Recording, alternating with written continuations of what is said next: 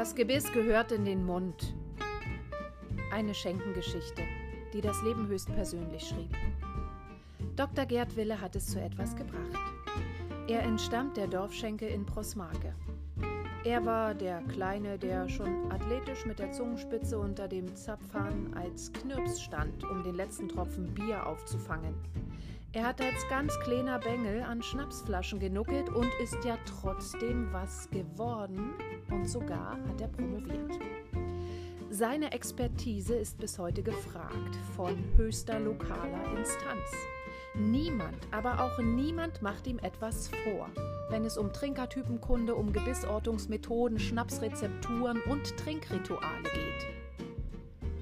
Ich lese heute meine Lieblingsgeschichte aus seinem Buch In Helles unten Harten. Vorab eine kleine Triggerwarnung. Wer schwache Nerven hat oder einen ebensolchen Magen, wer gerade gefrühstückt oder zu Abend gegessen hat, der sollte jetzt besser nicht mehr länger zuhören. Es ist allein die Chronistenpflicht, die uns antrieb, diesen Bericht ganz ohne moralische Keule zu verfassen und zu veröffentlichen.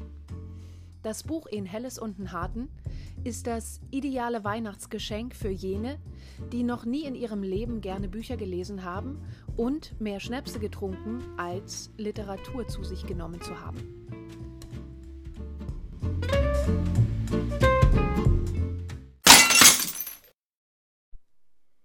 Also was war nun los in Prosmarke? Unser Gasthof lag an der Straßenkreuzung und vor dem Haus standen drei riesige, herrliche Lindenbäume. Diese Bäume waren Schattenspender und Nistgelegenheit für viele Singvögel. Sie dienten aber auch, besonders der in der Ecke zur Schule hinstehende Baum, als pinke Stelle für Gäste, die die Toiletten nicht gefunden hatten und nun den armen Baum anstrahlten. Es war an einem späten Sonntagnachmittag im Sommer. Ich saß mit etlichen Schulfreunden vor unserer Schenke im Sand und wir langweilten uns gewaltig. Manchmal kam ein schon ziemlich beschwipster aus der Schenke getorkelt, sah uns und versuchte uns zu vertreiben. Haut ab, ihr verfluchten Wenstische und glotzt nicht so blöde. Das gelang ihm natürlich aufgrund seines Tiefganges keineswegs. Fluchend suchte er dann meist das Weite oder schlängelnd den Heimweg. Dann plötzlich stürzte ein stark schwitzender Gast mit hohem Tempo aus der Schenke. Er fiel fast die paar Stufen bis nach draußen und hielt sich an einer der betreffenden Pinkellinden hinten in der Ecke gerade noch fest.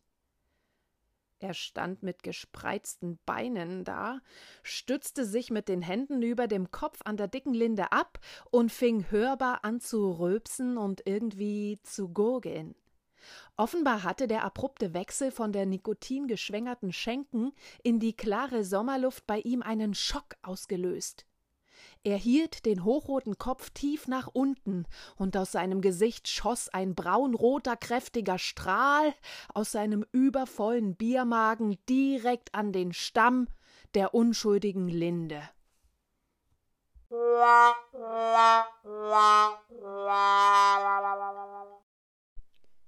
Es folgten noch einige weitere unappetitliche Entladungen dieser Art. Der Gast litt unüberhörbar und er reierte sich die Seele aus dem Leib. Die leicht pastöse Masse tropfte am Stamm der armen Linde nach unten und bildete auf dem Boden eine stinkende Lache. Dann fiel der Mann plötzlich auf die Knie, als würde er beten wollen, und er wischte fahrig mit beiden Händen in der braunroten Magenbrühe hin und her. Er suchte und er tastete den Boden ab. Plötzlich hielt er triumphierend etwas hoch ein glückseliges Lachen. Es war ein Gebiss. Sein Gebiss, das unter dem Hochdruck des Erbrechens mit nach draußen geschleudert worden war. Er öffnete nun seinen Mund, brachte den Zahnersatz etwas ungeschickt in die richtige Stellung und schob alles, ungesäubert, wieder in den Schlund. Einige ungelenke Kaubewegungen vollendeten dann die richtige Positionierung. Er zog sich mühsam am Stamm der Linde nach oben, wischte sich seine besudelten Hände an der Hose und am Hemd ab, und er torkelte erleichtert von dannen. Und nun? Wer sollte die, nennen wir es mit Verlaub beim Namen, wer sollte die Säuferkotze auf dem sauren Urin getränkten Grund beseitigen?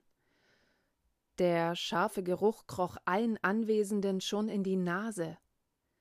Ich, als in der Schenke groß gewordener, wusste, was zu tun war.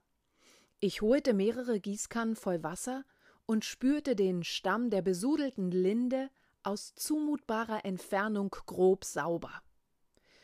Die trübe Lache auf dem Boden, die ging mich nichts an. In der Nacht machten sich streunende Hunde und am frühen Morgen eifrig pickende Tauben über diese vom Alkohol nunmehr verdünnten Leckerbissen her, so dass zum Sonnenaufgang das Areal sauber geleckt und gepickt war. Also, liebe Leser, wenn Sie das gelesen oder gehört haben, dann hoffe ich, dass Sie nie, aber auch nie in eine solch entwürdigende Situation gekommen sind und kommen mögen.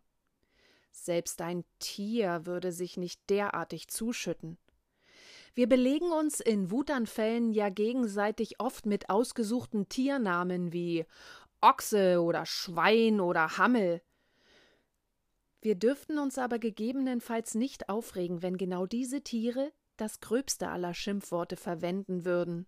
Du Mensch!